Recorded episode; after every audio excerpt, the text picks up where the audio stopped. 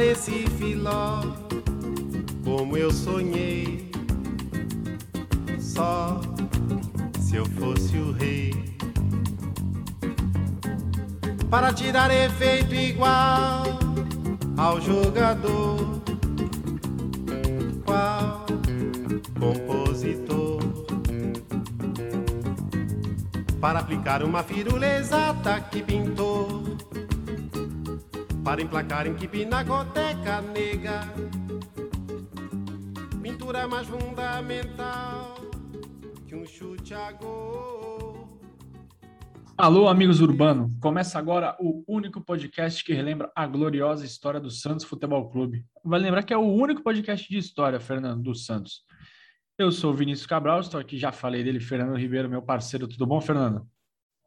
Vini, tudo muito bem.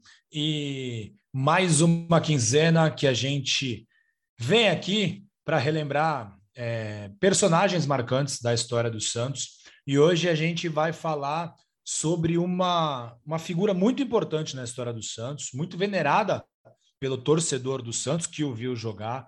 E vai ser bem legal a gente é, conhecer um pouco mais a história dessa figura que é conhecido do torcedor, mas não tão a fundo como a gente vai aprofundar hoje. É isso, e como a gente, não todo mundo sabe, né? A gente sempre fala isso, está no título do programa. A gente vai falar do Pagão, e a música que abriu o programa é, é do, do, Chico Buarque, do grande Chico Buarque, e ela tem motivo, né? Porque o Chico era um dos maiores fãs do Pagão, e a música se chama O Futebol. Chico, um grande fã de futebol também, sempre enaltecia o Pagão, o Santos, Pelé e Companhia Limitada.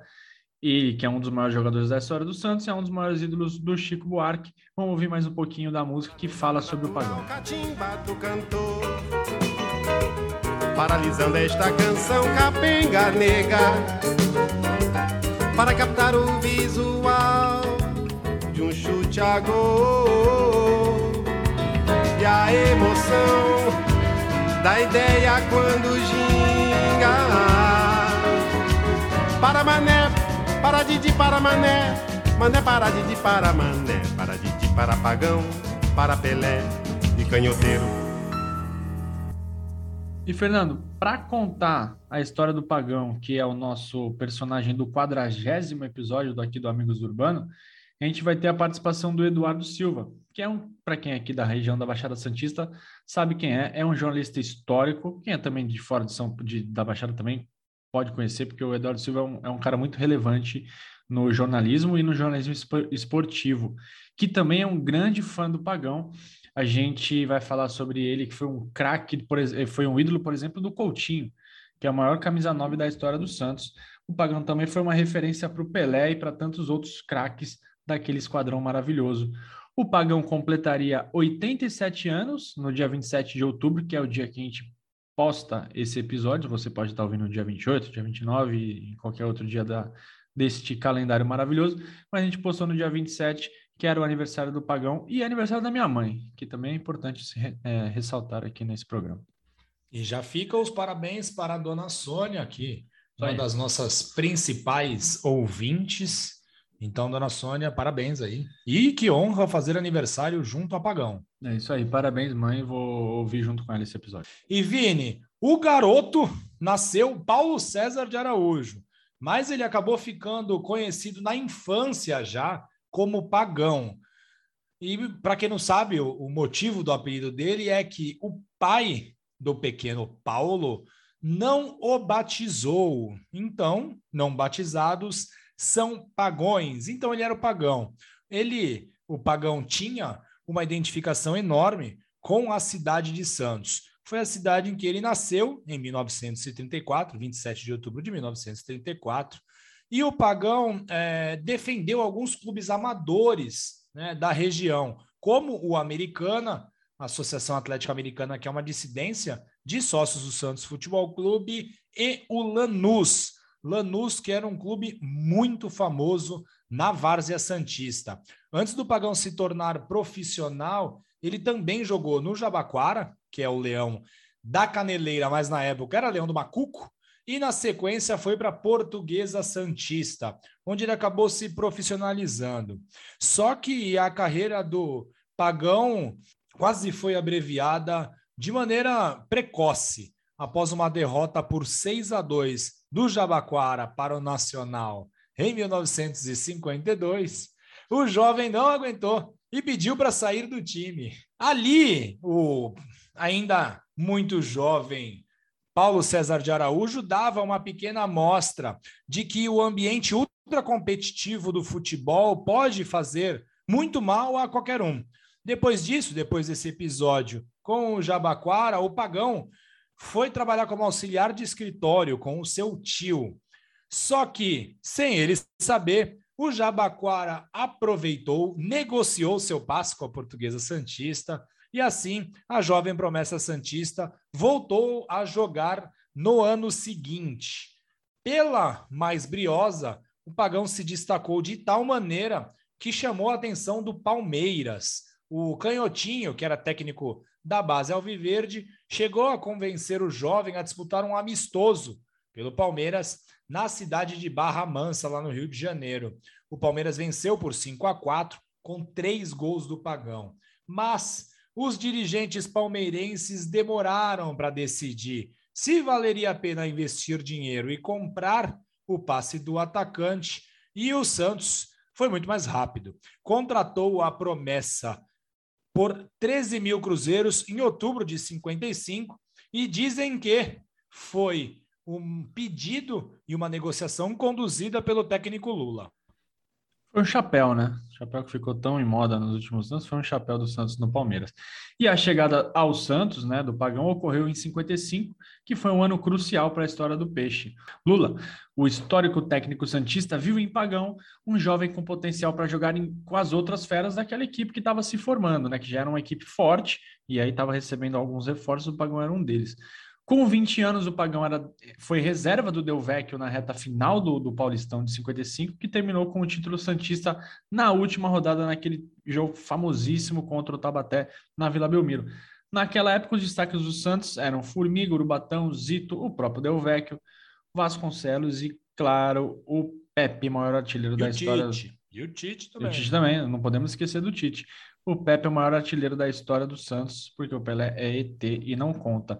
Só que o Pagão, mesmo recém-chegado, mostrou a sua importância logo de cara, quando na sua estreia ele marcou um dos gols da vitória do Santos por 5 a 0 contra o Guarani, mesmo jogando na ponta direita, né, fora da sua posição de origem. Aquela era a 18ª rodada do Paulistão e o Pagão jogou como titular mais duas vezes e mostrou seu potencial para a massa alvinegra. E apesar dessa versatilidade, Fernando, o Pagão gostava de jogar por dentro, chegando na área com a bola dominada ou servindo os companheiros. Era um jogador muito inteligente, versátil e habilidoso.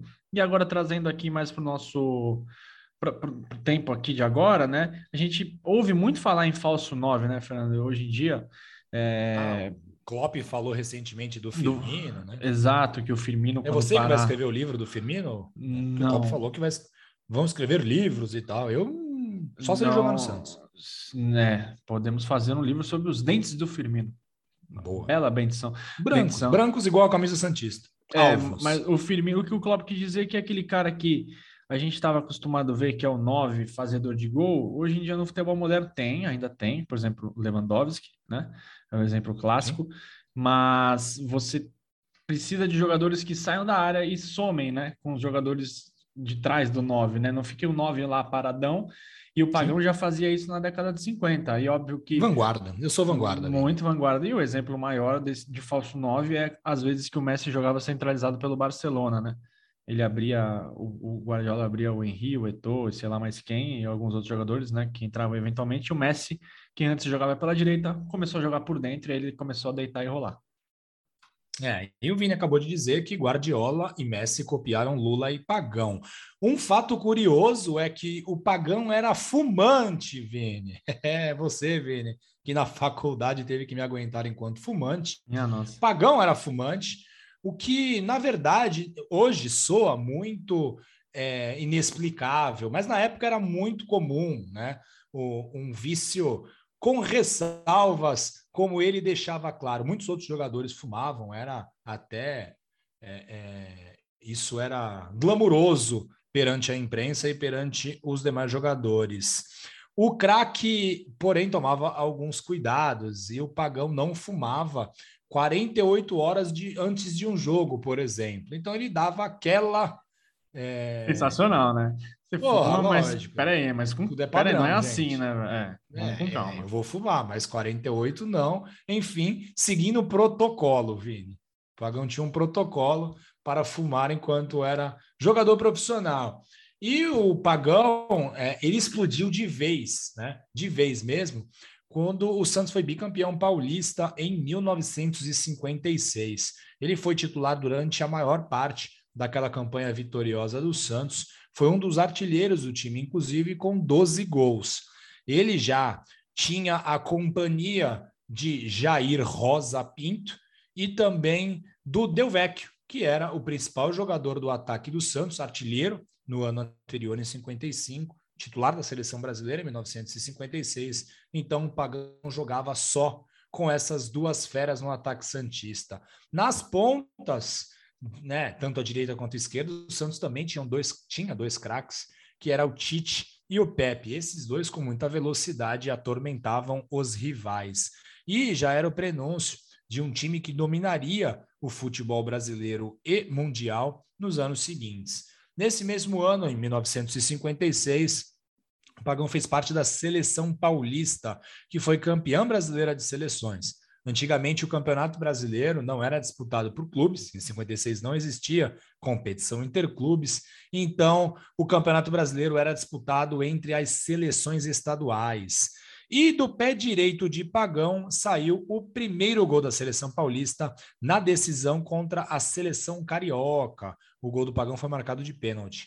Os paulistas ganharam por 2 a 0. O outro gol foi de Zito e o Peixe teve também no time titular campeão, Del Vecchio, Tite, Ramiro e Pepe.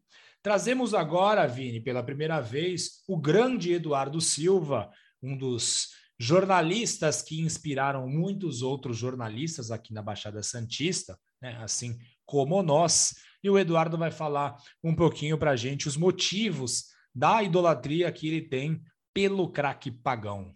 Olha, é, desde que eu sou muito jovem, me apaixonei pelo rádio, né? E no rádio eu ouvi, desde novo, bem novo, por influência do meu pai, muitas transmissões do Santos. Embora meu pai seja palmeirense, ele ouvia muito rádio, eu comecei a ouvir rádio e passei a ouvir tudo, né? É, eu peguei um pouquinho do Pagão ainda jogando, ouvindo no, no, rádio, já no São Paulo, e o que mais chamou a atenção, primeiro, em primeiro lugar, foi o apelido Pagão, né?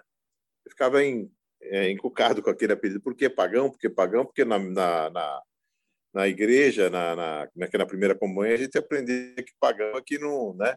que não tinha padrinho. Sim. E aí eu fui me encantando com aquele apelido. Depois, quando eu passei a me interessar pelo futebol, pela história do Santos, já quando eu comecei já com no colégio, com 16 anos, tal, tal, aí me, me chamava muita atenção o ataque do século, e as histórias que eu ouvia sobre Pagão, dos meus amigos mais velhos, dos meus amigos que frequentavam a Vila Belmiro há mais tempo, e que o Pagão jogava, o Coutinho jogava, e com o passar do tempo, lendo, ouvindo os jogadores veteranos, cada pessoa tinha um, um, um depoimento, Vinícius, com um carinho muito especial sobre o Pagão. Então, o Pepe fala com o Pagão de forma especial. Coutinho, que foi concorrente dele, que é o mais curioso dos depoimentos, tinha um depoimento muito positivo. O Mengalvio, o Dorval, o Pelé, o Zito. E tem também o caso do Afonsinho, que jogou lá atrás com essa, com essa do Santos, o Afonsinho de Guarujá, né? não o Afonsinho do Passerilho, que é mais novo, que jogou no Santos do Botafogo. O Afonsinho lá da década de 50 e 60. O Afonsinho e até o Mengalvio costumam se, costumavam se referir ao Pagão como ah, o Paulo Sérgio de Araújo. Ele sempre falava o nome inteiro do Pagão quando falava do craque do Santos.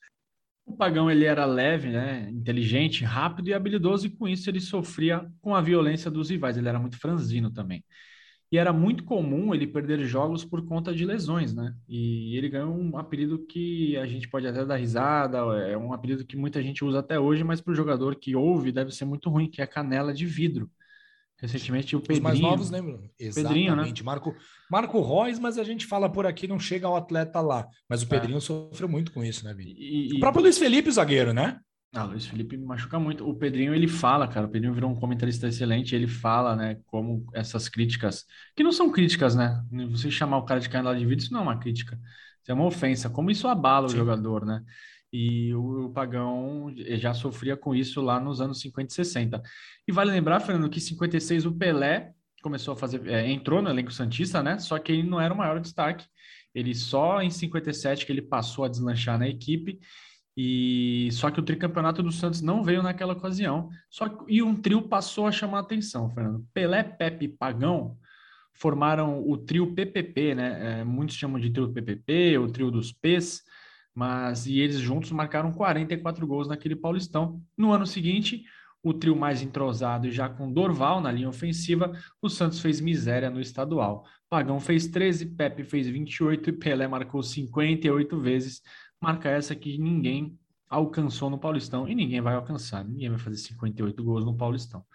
E muitos torcedores mais velhos, Fernando, juram que a linha formada por Dorval, Jair Rosa Pinto, Pagão, Pelé e Pepe era mais poderosa até que a linha, aquela linha que está na boca de todo Santista, né? Dorval, Mengalvo, Coutinho, Pelé e Pepe.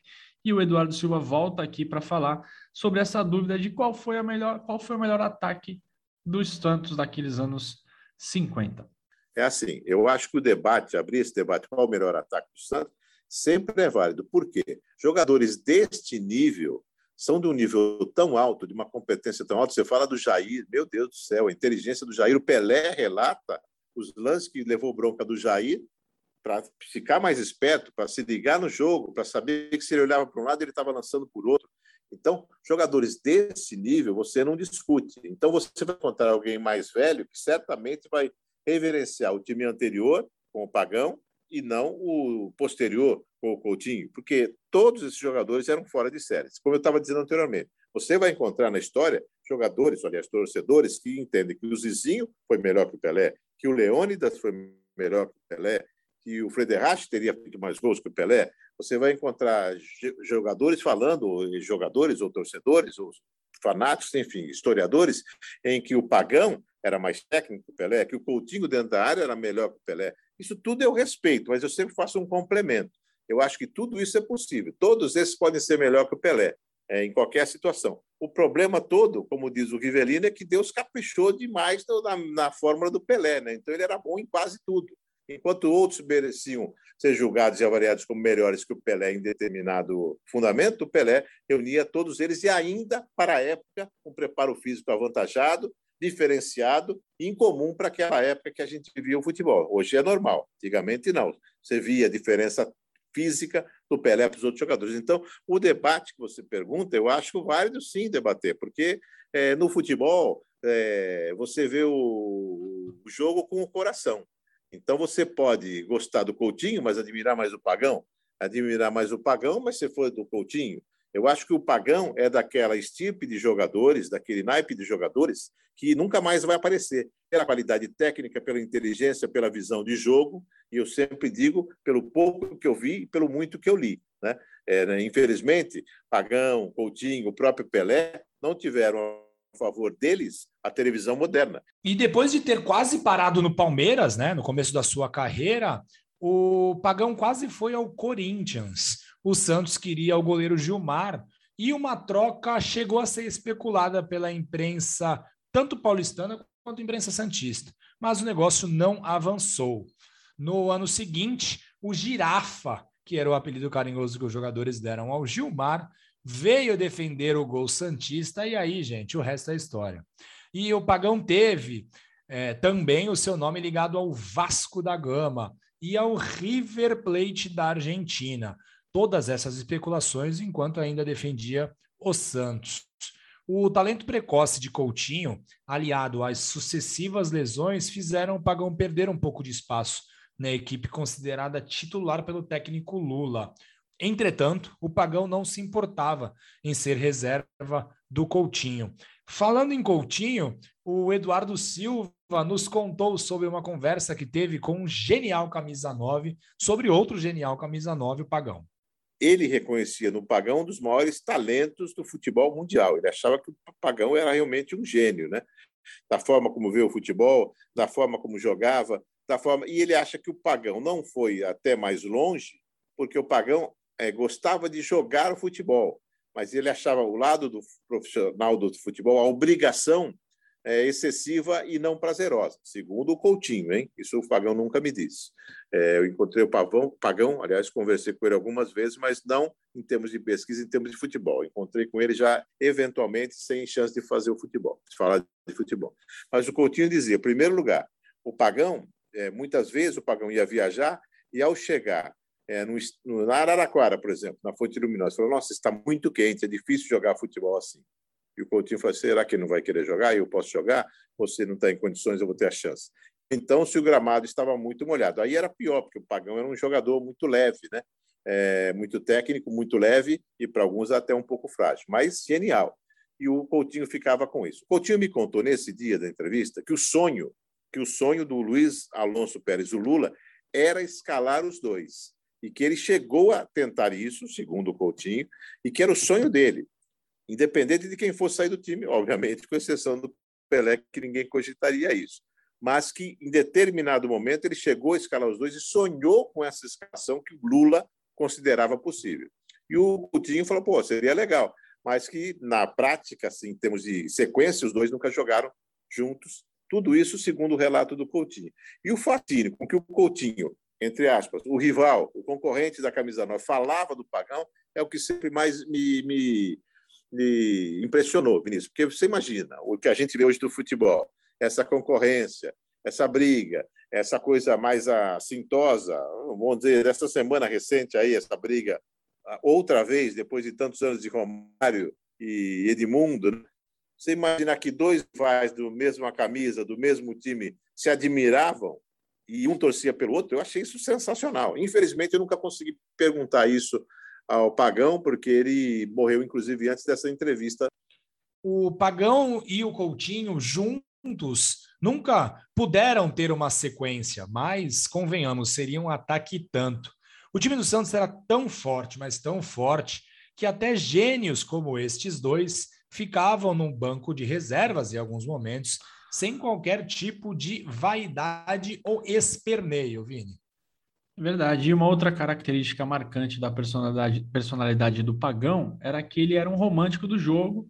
Ele tinha algumas ressalvas a esse lado profissional e competitivo do esporte, né? Era um cara que jogou muito tempo na várzea, na praia, e aí ele se, ficava desgostoso, principalmente quando ele se machucava, ele ficava é, um cara mais reticente um pouquinho com o futebol. O Edu Silva falou para a gente um pouco sobre isso, com base em depoimentos de pessoas que conviviam com o Pagão nos anos 50 e nos anos 60 a beleza do futebol, a simplicidade no jeito de ser, ele dá menos valor ao profissionalismo, segundo as pessoas que eu ouvi, eu repito, nunca ouvi isso do Pagão, do que os amigos. Os amigos é, encaravam o lado mais profissional e o Pagão amava mais o futebol, sem ser esse lado tão profissional. Não sei se é, é, é a versão correta dos fatos, mas foi o que os amigos me relataram. Ele nunca me disse isso, portanto, estou só relatando o que os outros me disseram. Ô, Fernando, o, muitas pessoas também conviveram, o Edu não, não, não, não confidenciou isso pra gente, mas muitas pessoas que conviveram com o Pelé e pessoas que a gente entrevistou em outros projetos é, falam sobre como era o pagão nas internas ali, o pagão nos treinos, nas viagens, como é que era o pagão? Então, o Pepe tem uma história genial, né? O Pepe diz que, o, que o Pagão era muito mal-humorado, era meio ranzinza, eles eram muito amigos, né? Pepe e o Pagão é, tinham uma amizade muito grande. E o Pepe conta que uma vez eles estavam tomando um lanche, e o Pepe estava mastigando, e o Pagão estava extremamente incomodado. E aí disse que o Pepe mastigava como um ruminante, né? És um ruminante. E aí o Pepe ficou muito bravo e eles ficaram sem se falar um período. Depois fizeram as pazes e, e, e prosseguiram a amizade por anos e anos. Mas é bem legal o Pepe contando essa história, que e ele sempre brinca, né? Que, que o Pagão era muito mal-humorado e todo mundo vinha fazer brincadeira, ele quebrava as brincadeiras, mas sem agressividade, sem ofensividade, só era uma pessoa um pouco mais reservada. Ele tá no direito dele de ser reservado. Entendo o Pagão de ser reservado. E, e, o Pagão sempre que era chamado, né, mesmo é, jogando, mesmo sendo reserva do time, ele dava conta do recado, como por exemplo na Libertadores de 62. Foi a primeira vez que o Santos disputou a competição e o Pagão participou de oito dos nove jogos da histórica campanha alvinegra. Ele marcou na vitória de 4 a 3 né, do Santos sobre o Deportivo Municipal lá na altitude de La Paz, na Bolívia. Essa foi a estreia do Santos na competição.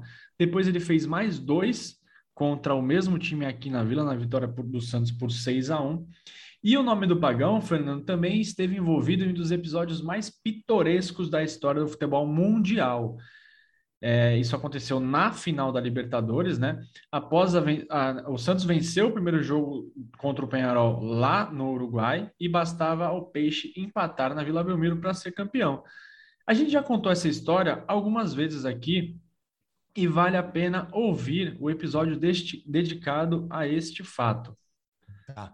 Resumidamente, Vini, Santos e Penharol faziam um jogo muito nervoso.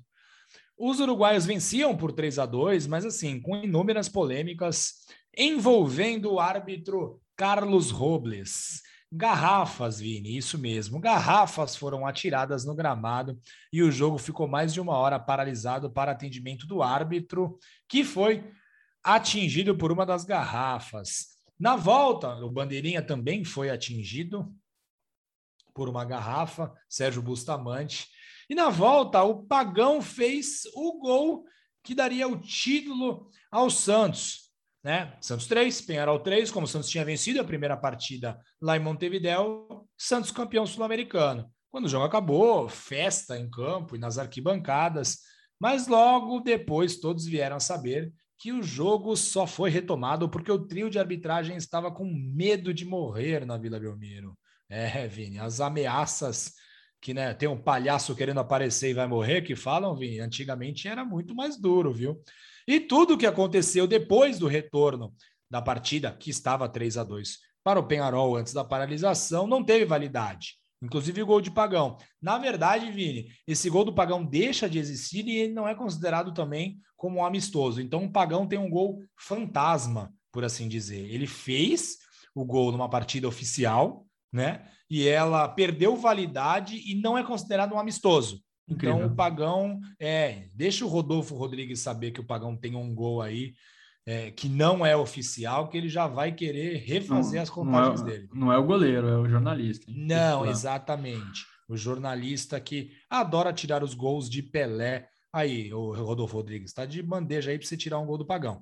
Com a vitória uruguaia em Vila Belmiro, os times tiveram que jogar uma revanche que foi marcada lá para o Monumental de Nunes, Buenos Aires, Argentina, 28 dias depois. Tempo suficiente para o Pelé se recuperar de lesão, voltar ao time titular.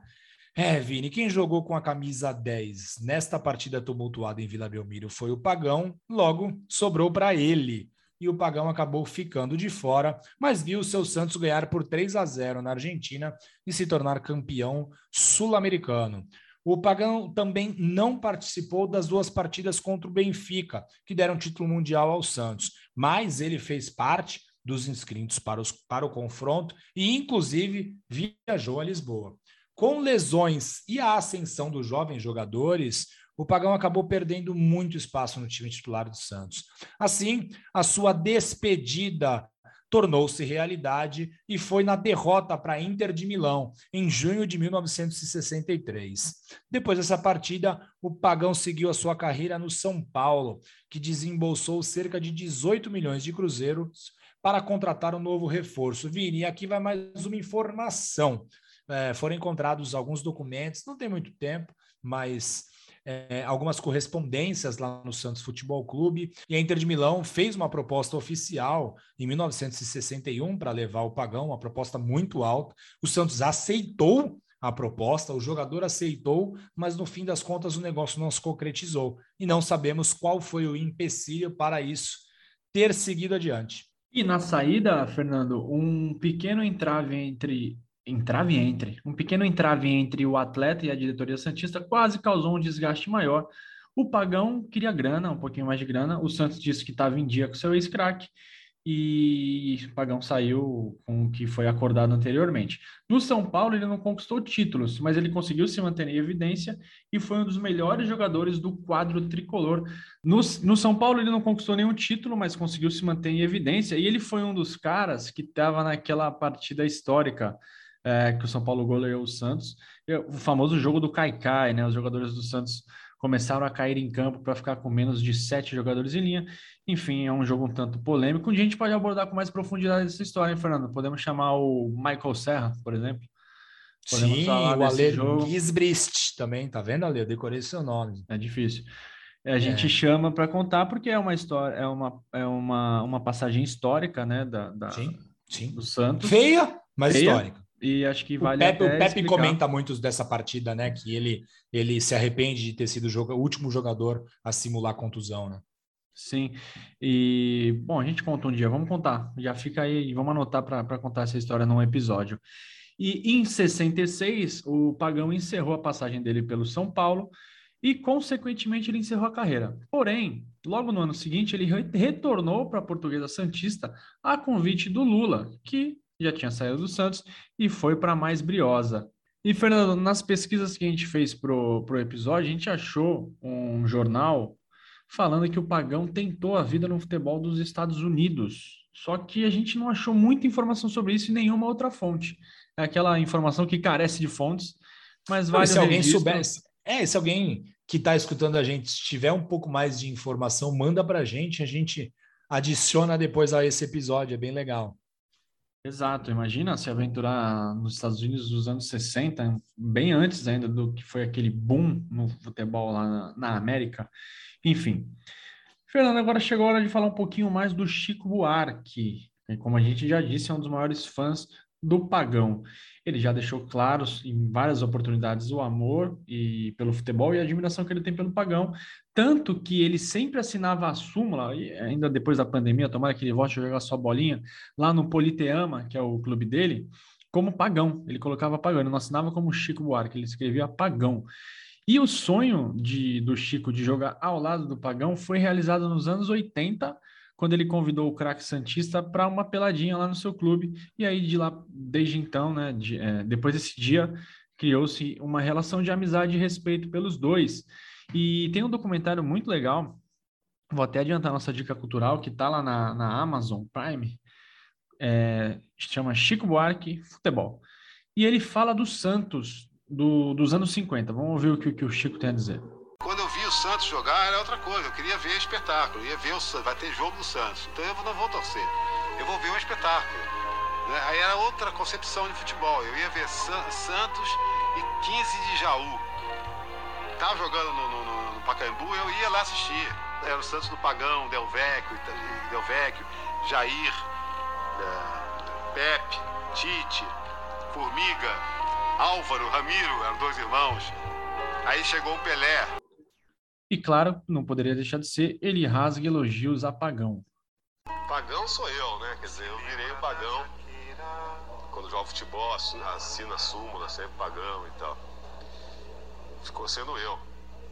Mas ele era, quer dizer, na, na minha juventude, o grande ídolo, na minha adolescência, quando eu adorava futebol. Foi antes, antes de começar a gostar de música mesmo. Antes de começar a fazer música, eu queria ser jogador de futebol. E era aquele jogador que eu ia assistir. Eu não era torcedor do Santos, ele jogou no Santos e mais tarde foi para São Paulo.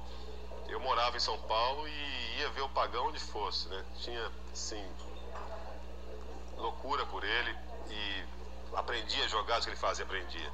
Eu procurava imitar as jogadas dele, tinha um repertório interessante, que nem o do Tom, mais ou menos, na música. O jogo dele, quer dizer, claro que eu gostava do, do mesma época tinha, tinha Garrincha, que eu era louco, Garrincha tinha canhoteiro no São Paulo. O Pagão tinha um tipo de jogo que eu era fascinado, jogo, jogo aéreo. Ele tinha uns, uma jogada de calcanhar, que jogava por cima, dava lençol. E esse, esse, esse repertório dele eu procurava imitar. Isso no tempo de colégio, já, eu lembro disso. Eu usava camisa 9 tinha umas coisas que ele fazia que eu, que eu ficava reparando em campo. Quando ele estava sem a bola, ficava com o braço meio mole, assim. Aí eu imitava isso também, ficava parado assim. Que nem artista de cinema a gente imita, né? Eu imitava o Pagão, jogador de futebol.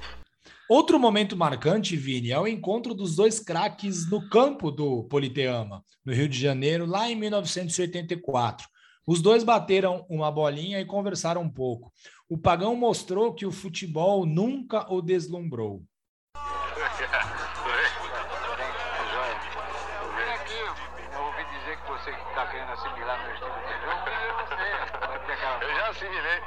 Assimilei, eu fazia essas jogadas, assim, de calcanhar por cima do back e tal.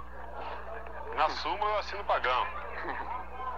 Eu gostava do jeito dele jogar, sabe? Que eu, eu sou obrigado a dizer a verdade. Eu não jogo que nem o pagão. E fui empurrado, veja bem, foi profissionalismo. Eu nunca liguei para futebol e me empurraram, vamos dizer. Eu fui por um acaso. Um jogador por um acaso. Com a música também, foi a mesma coisa. Com os 32 anos eu me enjoei de pau. Não podia mais ver. Mas futebol tá com 40 e continua jogando. Ô, Fernando, acho que é nessas horas que o pessoal fala que ele era um pouquinho resmungão, sabe? Que ele é meio, ah, ah, futebol, sabe assim? Meio que ele não curtia tanto essa pegada profissional da bola, né? Podemos dizer Sim. assim. Todo circo que se monta, né, Vini? É que não é fácil, do- né? Sim. E, e era uma época que os jogadores do Santos, né, o futebol brasileiro em si e os jogadores do Santos ganharam aspectos de super-heróis. Então isso realmente deve mexer muito com a rotina e nem todos encaram da mesma maneira. No mesmo documentário, Vini, o Chico Buarque recebe o Pelé no campo do Politeama e o Rei falou um pouquinho sobre o seu ex-companheiro Pagão. Vai daí, King. Eu achei lá no meu arquivo. Oh, que maravilha.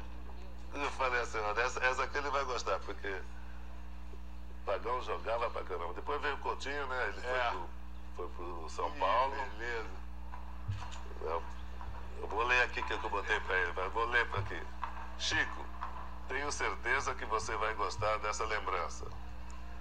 Pois o seu ídolo está aí o craque pagão.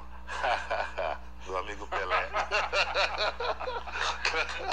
Você vai lembrar, Chico. Eu tinha certeza que você, você ia gostar. É sensacional a cena do Pelé entregando a camisa, a foto pro Chico. Bem legal, carinhoso, né? É, é bem marcante. Esse documentário é bem, bem bacana, vale a pena assistir. O Pagão fez 155 gols com a camisa do Santos, é o nono maior artilheiro da história do Peixe. Participou das campanhas vitoriosas dos títulos do Paulistão 55, 56, 58, 60, 61 e 62, do Brasileirão, né, a Taça Brasil de 61 e 62, Rio São Paulo 59 e 63, Libertadores e Mundial 62, né? Como a gente, a Libertadores ele infelizmente acabou ficando de fora do, da finalíssima e no Mundial ele acabou não jogando, jogando mas ele estava entre os inscritos. Ele morreu aos 56 anos com insuficiência hepática no dia 4 de abril de 91, aqui em Santos. Ele era escriturário na Codesp, ou seja, ele continuou trabalhando, tendo um emprego comum, né, entre aspas, tocando a vida como alguém que precisava ganhar salário ali para se manter, e deixou a sua esposa Irene e os filhos Paulo César e Luiz Antônio. Isso, Vini. Uma comoção de seus antigos companheiros foi destaque no jornal A Tribuna no dia seguinte à morte do Pagão. Gilmar, Olavo, Formiga, Cabralzinho, que naquela época era o treinador do Santos, entre outros, prestaram as suas condolências e lembraram de algumas passagens do craque Santista. Ídolos como Dorval, Mengalvio, Manga, Lalá, Tite, Negreiros, Clodoaldo, Pepe, entre outros, compareceram ao velório e ao funeral do Pagão e deram, né, da- a presença desses caras num evento como esse dá para dar uma dá para gente uma noção do tamanho do Pagão para o futebol brasileiro, o que ele representava para o futebol brasileiro e para os jogadores mais famosos do futebol brasileiro. Algumas declarações chamaram a atenção. Separamos aqui quatro testemunhos que foram concedidos a jornalistas no dia do velório do Pagão. O comentarista, né, e radialista e jornalista Vitor Moran, abre aspas para Vitor Moran, era um fora de série, mas deu azar.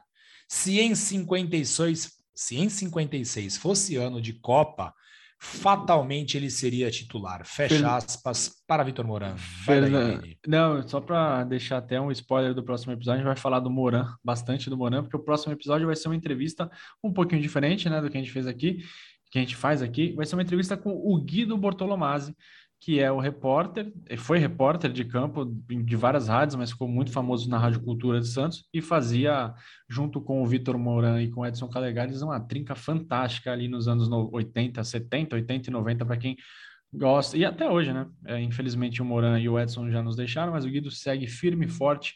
Inclusive, trombamos o Guido na Vila Belmiro no, no último jogo do Santos, agora Uma contra o América. Guido, Guido, Guido fantástico. É uma figura sensacional mesmo, Vini. E outra pessoa que, que deu uma frase bem legal, né?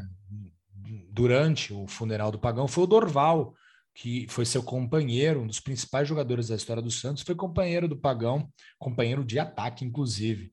E abre aspas para o Dorval: suas jogadas ajudaram muito o Pelé no início de carreira. Pagão era um fora de série. Fecha aspas para o grande Dorval. Dorval, saúde a Dorval, que, que, que esteja tudo bem. Os nossos ídolos, né, Fernando? O Pelé estava se recuperando, o Pepe teve Covid, o Dorval também esteve hospitalizado. Que todos eles fiquem bem, tenham uma vida saudável. É, o Tite também falou sobre o, o, o, Pagão. Ele disse o seguinte: foi o melhor centroavante que tive a oportunidade de jogar. E o Tite jogou com muita gente, hein? inclusive seleção brasileira. E para fechar, a gente deixou o Pedro Neto. Pedro Neto também é um repórter histórico aqui da Baixada Santista. Ele falou que, tecnicamente, com a bola nos pés, Pagão era melhor que o Pelé. Pinheiro sempre polêmico, mas era a opinião Folclórico, dele. né? Folclórico. Folclórico. Pinheiro marcou época aqui na, no jornalismo da Baixada Santista. A dica a gente já falou: Chico Buarque, o futebol, quem tiver Amazon Prime. Acho que, bom, não é, não é muito da gente ficar falando disso, mas é um dos streamings que vale mais a pena, Fernando. Custa R$ 9,90 e se você tem conta na Amazon, você compra coisa na Amazon, você paga mais barato ainda. É melhor do que o Netflix, É o- né? Netflix está muito caro. É, o primeiro patrocínio da história do Amigos do Urbano, Vini. O Amazon Prime Tem- pode ser? é, é, contém o Ed? Pode ser, por que não? É, Se eles porque tiver tá dando alguém- preço aqui, eu tá dando 9,90. preço. É que vale muito a pena, cara. Eu fiquei muito irritado quando eu, eu vi minha fatura da Netflix. Eu falei, meu Deus do céu, vou cancelar. Não cancelei.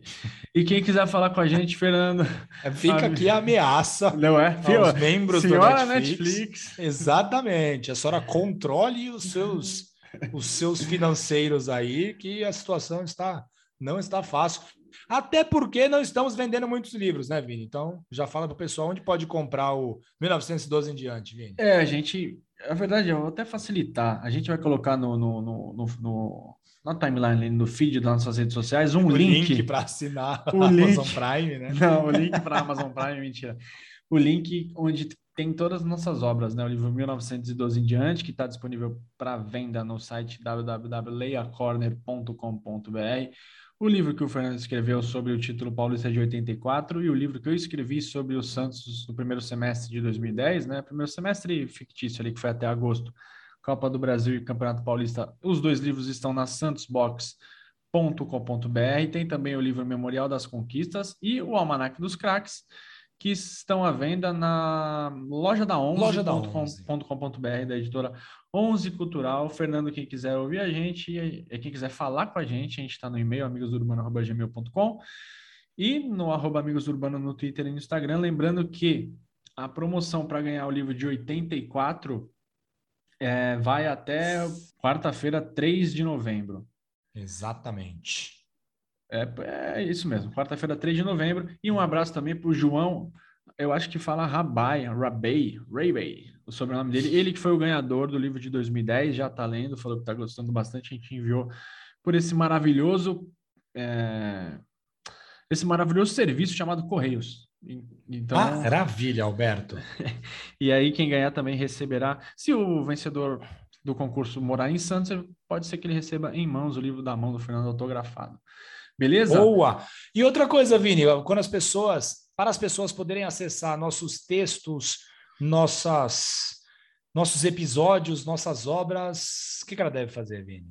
A gente tem tudo nas redes sociais, mas a gente agora está alimentando bastante é, o www.amigosdurbano.com.br. A gente está colocando ali algumas colunas semanais, é, pensamentos que a gente vem, textos que a gente sempre teve vontade de escrever e não tinha onde publicar, a gente está colocando tudo lá. Vale a pena conferir. Toda semana tem um texto sobre um ídolo, sobre um jogo. O Fernando também está colocando sessões de jogos históricos. A gente coloca os links para os nossos podcasts. Estamos tentando dar uma alimentada boa no site. Está de cara nova. um trabalho da nossa Obrigado, web designer Verônica. E Primeira funcionária do Amigos do Urbano. é isso. E é isso, né? Falei bastante. Quem quiser ouvir a gente, Spotify, Apple, Google, YouTube e Radio Public. Valeu, Fernando, e até daqui 14 dias com o Guido Bortolomazzi. É isso aí, Vini. Valeu, pessoal, pela paciência, pela audiência. E até daqui 14 dias. Tchau, tchau.